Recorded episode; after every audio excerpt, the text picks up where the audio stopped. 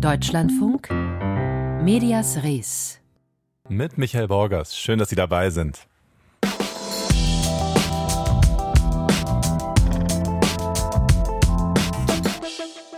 Über wen berichten wir, wir Medien?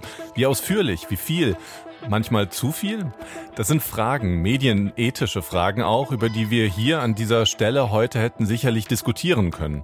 Nach einem Wochenende, das medial derart dominiert gewesen ist von einem einzigen, dazu sehr umstrittenen Thema, der von Sarah Wagenknecht und Alice Schwarzer organisierten Demonstration in Berlin. Stattdessen aber blicken wir, ist uns heute wichtiger, nach Russland. Also dorthin, wo eine solche, auch regierungskritische Demonstration wohl kaum möglich gewesen wäre. Und zwar, weil dort seit Beginn des russischen Angriffskriegs gegen die Ukraine die Zensur neue Ausmaße angenommen hat. Stichwort Russian Censor Files. Schauen wir uns genauer an später.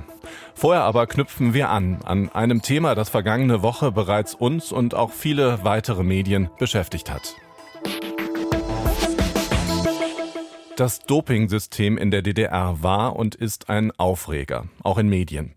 In den letzten Tagen konnte man noch viel darüber lesen, anlässlich einer Literaturpreisverleihung an die Berliner Autorin und frühere DDR-Leichtathletin Ines Geipel. Sie hat am Freitag in Leipzig den Erich-Löst-Preis bekommen. In den letzten Jahren hat sie, Geipel, ihre eigene Geschichte rund um das staatliche Doping oft erzählt und viel für Dopingopfer erreicht damit. Geipel steht aber auch im Mittelpunkt vieler Artikel, weil einige Journalistinnen und Journalisten ihre Geschichte anzweifeln, während andere sie offenbar verteidigen. Darüber habe ich vor der Sendung gesprochen mit Arno Hecker, Redakteur der Frankfurter Allgemeinen Zeitung, der in der vergangenen Woche ebenfalls über Ines Geipel geschrieben hat. Und den ich zunächst gebeten habe zu erklären, was so umstritten ist an diesem doch sehr komplexen Fall. Der ist aus meiner Sicht deshalb umstritten, weil Protagonisten, die zusammengearbeitet haben für die Dopingopfer in der DDR, aus meiner Sicht jetzt eine Wende vollzogen haben, die allerdings schon viereinhalb Jahre zurückliegt, 2018. Das heißt, da waren Menschen dabei, die bis dahin behauptet haben, in der DDR war, das war ein kriminelles Dopingsystem. Da sind auch Leute zwangsgedopt worden. Die Athleten sind ohne ihr Wissen gedopt worden. Und diese Position haben sie jetzt aus meiner Sicht aufgegeben. Da gibt es auch Zitate dazu.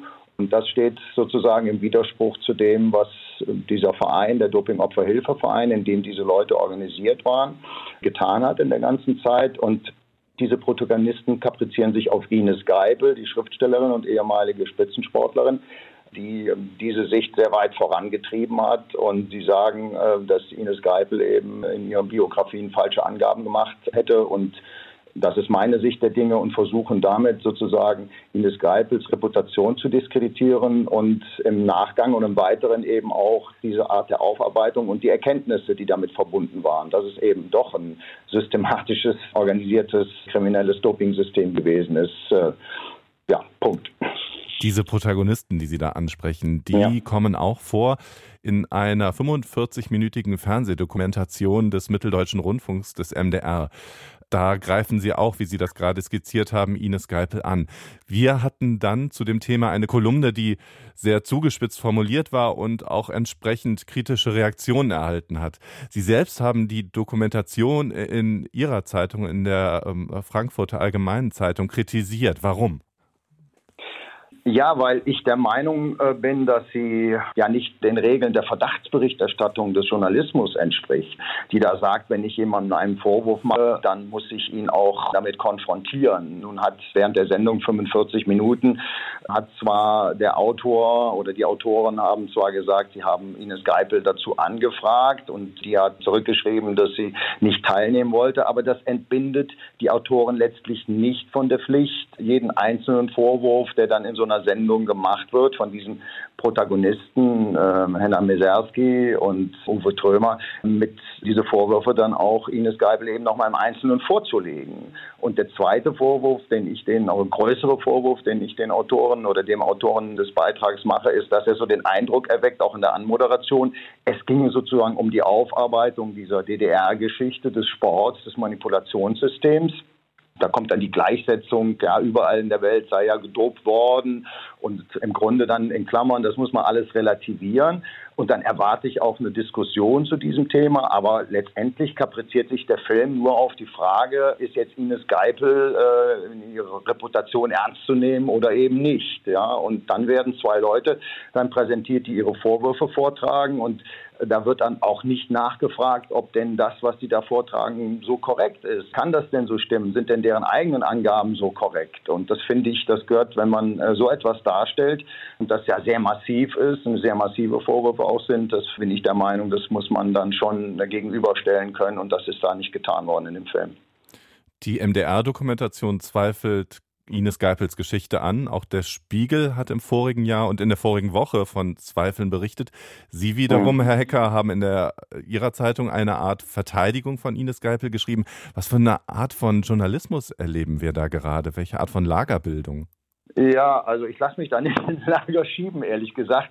Man kann das natürlich so werten als Verteidigung, wenn Sie wollen, wenn da, weil das Ergebnis vielleicht so sein ist. Aber ich habe natürlich äh, versucht, ähm, diese Vorwürfe darzustellen und versucht ähm, zu sagen, was gibt es denn dazu, ja, an, zu den einzelnen Dingen. Wenn man dann zum Beispiel sagt, ja, Ines Geipel äh, sei keine Weltklasse-Athletin gewesen, dann muss man sich die Frage stellen, ja, was ist eine Weltklasse-Athletin? Ja, auf der anderen Seite ist sie mit ihrer Clubstaffel dann einen äh, Weltrekord gelaufen, ja, den man sicherlich nicht überhöhen muss, aber ja, da muss man erstmal mitlaufen können, ja. Mit der Zeit dieser Staffel wäre man bei den Olympischen Spielen, glaube ich, in Tokio äh, wenigstens Sechster geworden. Also insofern, da gibt es viele Dinge, vielleicht kann man auch hier und da drüber diskutieren, aber im Kern hat mich das eben nicht überzeugt.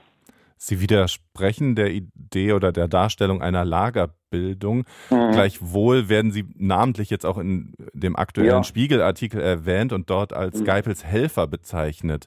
Ja. Ja gut, geht ja viel um Meinung, ja, in dieser Diskussion auch. Ich habe versucht, mich an Fakten zu halten.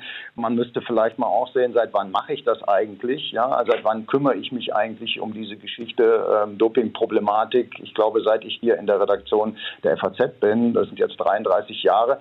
Ich habe ja mit allen auch gesprochen und wenn man sagt, ich sei eine Dudes, Abendbrot-Dudes-Freundin, hat mir jemand geschrieben, von Frau Greipel, dann gilt das eigentlich im gleichen Maße auch für Henna Miserski. Den duzt sich auch. Mich da in Lager zu stellen, weil ich zu einem anderen Ergebnis komme, finde ich schon ein bisschen bedenklich. Ja? Also das würde ja immer bedeuten, wenn man als Journalist versucht, irgendein Thema aufzuarbeiten und die Dinge gegeneinander zu stellen. Man kommt dann sozusagen in der Tendenz dann zu einem Ergebnis, dass das vielleicht so nicht, die, die Sicht so nicht haltbar ist, ist man dann schon in einem anderen Lager. Ich äh, sehe das nicht so. Sie beschreiben, wie Sie sich dem Ganzen genähert haben. Dabei geht es viel um Fakten. Es geht aber natürlich auch viel um persönliche Erinnerungen. Sind Journalistinnen und Journalisten angesichts der Komplexität und auch mhm. weil es um DDR-Stasi-Akten geht, überhaupt in der Lage, diesen Fall oh, zu recherchieren und ja, darzustellen? Das ist, also das ist echt eine super Frage. Ähm, das fragt man sich auch, wenn man diese Recherche macht. Aber es ist ja nun so gewesen, ihr habt ja nicht vorgestern Informationen dazu bekommen, übrigens von allen Seiten, sondern, wenn Sie so wollen, über diesen Streit in den letzten viereinhalb Jahren.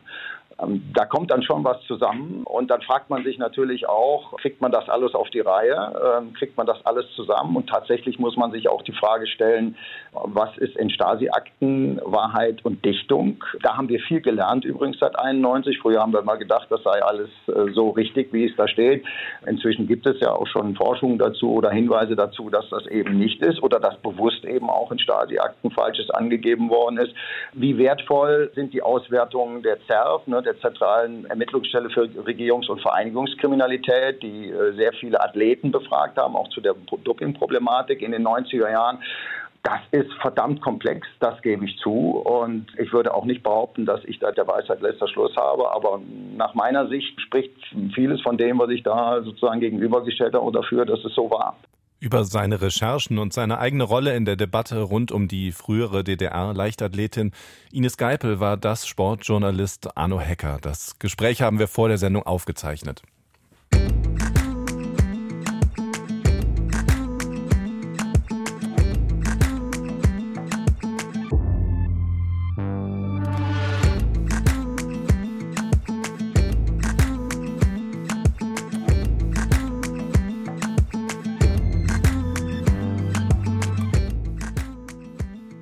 Deutschlandfunk am 27. Februar. Auf den Tag genau 90 Jahre ist es her, da hat in Berlin der Reichstag gebrannt. Das Naziregime erklärte schnell einen einzelnen Mann zum Täter und schränkte in der Folge weitere Rechte ein, etwa die Meinungs- und Pressefreiheit. Das Ereignis gilt als wichtiger Schritt bei der Umwandlung vormals demokratischer Strukturen in eine Diktatur. Eine ähnliche Zäsur erkennen viele Beobachter aktuell in Russland mit dem Krieg der eigenen Regierung gegen die Ukraine. Von Beginn an war dieser Krieg auch einer um die Wahrheit und damit um Medien und ihre Berichterstattung. Florian Kellermann über die Zensur von Wladimir Putin und ihre Folgen.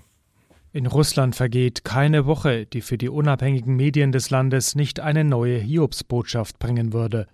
In der vergangenen Woche blockierte die Medienaufsichtsbehörde Roskomnadzor die Internetseite Red Collegia. Sie gehört zu einer Stiftung, die unabhängige Journalisten mit Preisgeldern unterstützt. Sergei Parchomenko, Kreml-Kritiker und Jurymitglied des Projekts, sagte im oppositionellen YouTube-Kanal Живой Гвоздь,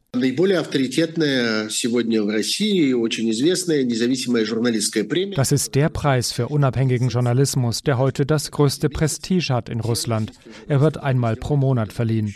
Die zugehörige Internetseite ist wichtig. Sie dient dazu, um laufend Kandidaten für die nächste Auszeichnung zu suchen.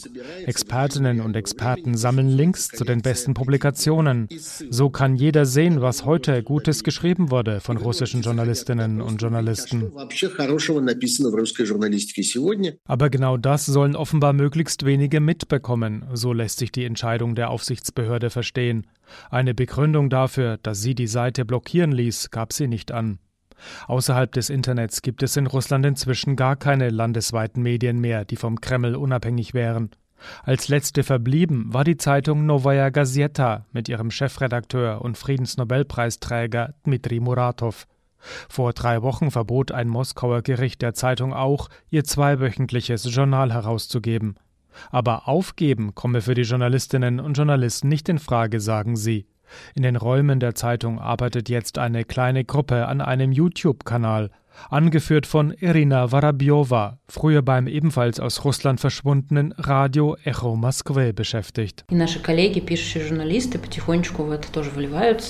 Unsere Kollegen, die schreibenden Journalisten, bringen sich nach und nach ein.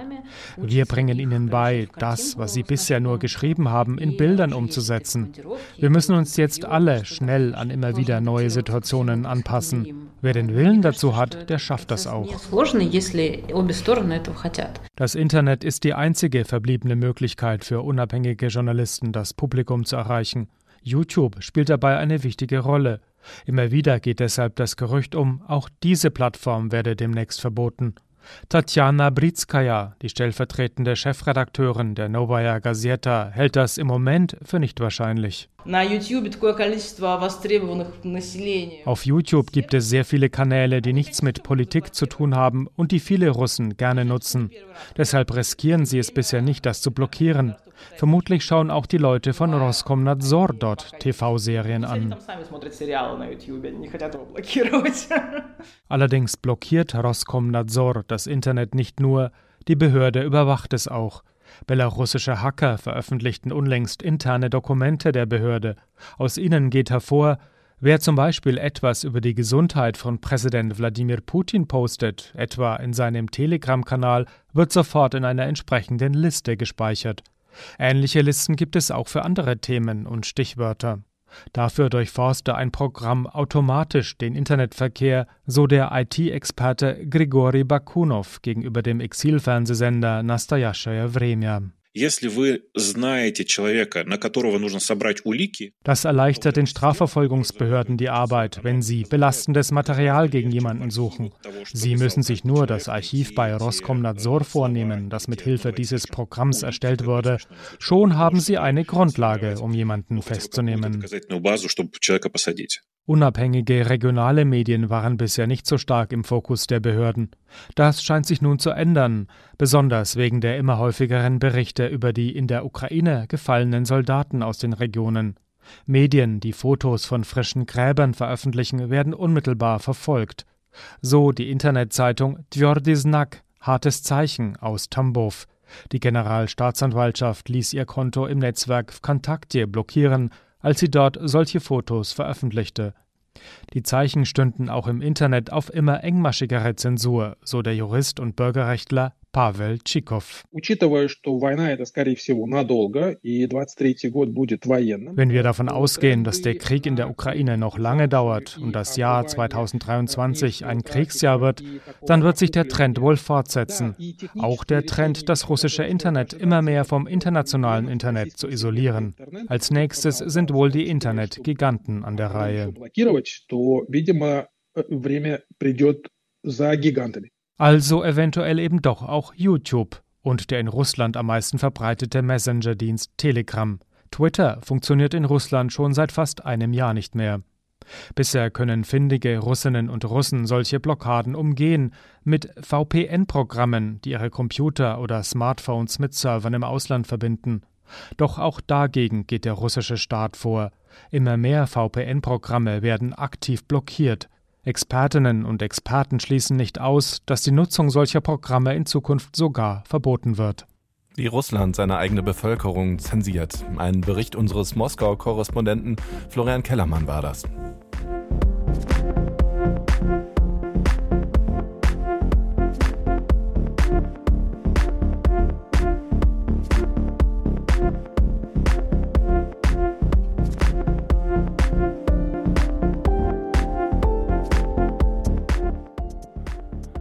In den Medien los ist, wie Journalismus funktioniert, darum geht es meist hier bei uns.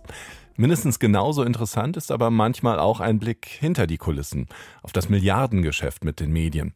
Neuigkeiten gibt es hier bei Pro7 Sat1. Zuletzt war der Fernsehkonzern ja Thema bei uns wegen der Expansionspläne der Mediengruppe von Silvio Berlusconi. Doch nun gibt es hier einen weiteren großen Namen, Renata Kellnerova, wie Berlusconi einer der reichsten Menschen weltweit. Die Tschechin hat gerade mehr als neun Prozent der Anteile an Pro7 Sat1 erworben. Wer ist Kellnerova und was kann das deutsche Medienhaus von ihr erwarten? Marianne Allweis klärt auf. Über ihr Vermögen ist vielleicht sogar mehr bekannt als über sie selbst. Renata Kellnerowa meidet die Öffentlichkeit. Als einziges Familienmitglied tritt Tochter Anna gelegentlich in den Medien auf, allerdings nur als Springreiterin. Mutter Renata Kellnerowa besitzt mehr als 15 Milliarden Euro. Die 55-Jährige gilt als reichste Person in Tschechien und als zwölftreichste Frau der Welt. Nach dem Tod ihres Mannes Petr Kellner Kellner beim Helikopterskifahren in Alaska, trat sie vor zwei Jahren dessen Erbe an und übernahm die Unternehmensgruppe PPF. Für uns war Frau Kellnerova auch eine Unbekannte, sagt Pavel Nowotny von der Wirtschaftszeitung Hospodarskie Noviny. Als ihr Mann noch lebte, hat sie die Bildungsstiftung der Firma mitgegründet und geleitet. Aber das Geschäftsimperium, das ist ihr in den Schoß gefallen. Die ehemalige Assistentin von Kellner habe sich schnell eingearbeitet und sei wichtig als Hauptaktionärin und Vermögensverwalterin, meint der Wirtschaftsjournalist Nowotny. Strategische Entscheidungen habe Kellnerova aber delegiert an ein Team um Geschäftsführer Jiří Schmeitz, ein tschechischer Milliardär, langjähriger Weggefährte von Kellner und genauso verschwiegen anregen. Dessen Handschrift sei beim Einstieg bei Pro7 Sat1 zu erkennen. Sein größter Erfolg lag darin, dass er den tschechischen Privatsender TV Nova, damals der erfolgreichste Sender der Region, gegen einen US-Investor verteidigt hat. Schließlich ist es ihm gelungen, die ganze ostmitteleuropäische Mediengruppe CME an Kellners PPF zu verkaufen. Der jetzige Einstieg in den deutschen Fernsehmarkt ist die größte Medieninvestition der PPF seit dem Kauf der Central European Media Enterprises vor drei Jahren. Zu dieser Gruppe gehören 43 Fernsehkanäle in sechs süd- und ostmitteleuropäischen Ländern. Kellner stieg zum Fernsehkönig der Region auf. Sein strategisches Ziel war es, das vorhandene Telekommunikationsgeschäft im östlichen Europa zu ergänzen. Reich geworden war Kellner in der wilden Privatisierung in den 1990ern nach dem Sturz des Kommunismus, vor allem durch Versicherungen und Finanzdienstleistungen. Petr Kellner war eine Schlüsselfigur der letzten 30 Jahre, erinnert sich Václav Klaus, zunächst Regierungschef, später Präsident. Er hat diesem kleingeistigen Tschechentum Reichtum gezeigt, dass man in die Welt gehen kann und was riskieren kann. Er war der erfolgreichste Repräsentant dieser Zeit. Inzwischen ist die PPF Investmentgruppe das größte private Unternehmen in Tschechien. Sie ist aktiv in 25 Ländern in Europa, Asien und Nordamerika. Aus Russland hat sie sich schon vor dem Krieg gegen die Ukraine schrittweise zurückzuziehen begonnen, genau wie aus dem einbrechenden Asiengeschäft. Jetzt bleibt ihnen nichts anderes übrig, als immer mehr in den Westen zu blicken, auch nach Deutschland. Anders als Kellner früher will die Familie vor allem Wohlstand sichern. Sie denkt konservativer, kauft auch Immobilien in den USA und wir sehen keine Risikoinvestitionen mehr. Investitionen in Medien dienen laut Nowotny als Einstieg in neue Länder, ähnlich wie beim zweiten Großinvestor aus Tschechien, Daniel Kretinsky, mit dem Kellnerovas Tochter Anna liiert ist. Unter Peter Kellner sei die PPF bei ihren Deals immer sehr dominant gewesen. Das habe sich unter dem neuen Geschäftsführer aber geändert. Ich sehe diese Operation in Deutschland jetzt als reines Business. Denn wenn man vergleicht, wie sich die PPF in der Mediengruppe CME verhält, dann ist sie inzwischen eher ein Standardinvestor, der die Zuschauer nicht bedroht. Ein Beitrag von Marianne Allweis. Und noch ein Stichtag, bald. Dann ist es 40 Jahre her, dass das Nachrichtenmagazin Stern die vermeintlichen Tagebücher von Adolf Hitler veröffentlicht hat. Ganz so überzeugt von dieser, ja, wäre es denn wahr gewesen, dieser Sensation waren von Anfang an nicht alle, wie dieser Blick zurück in die Tagesschau von damals zeigt. Die Zweifel an der Echtheit der vom Magazin Stern entdeckten Tagebücher Adolf Hitlers bleiben.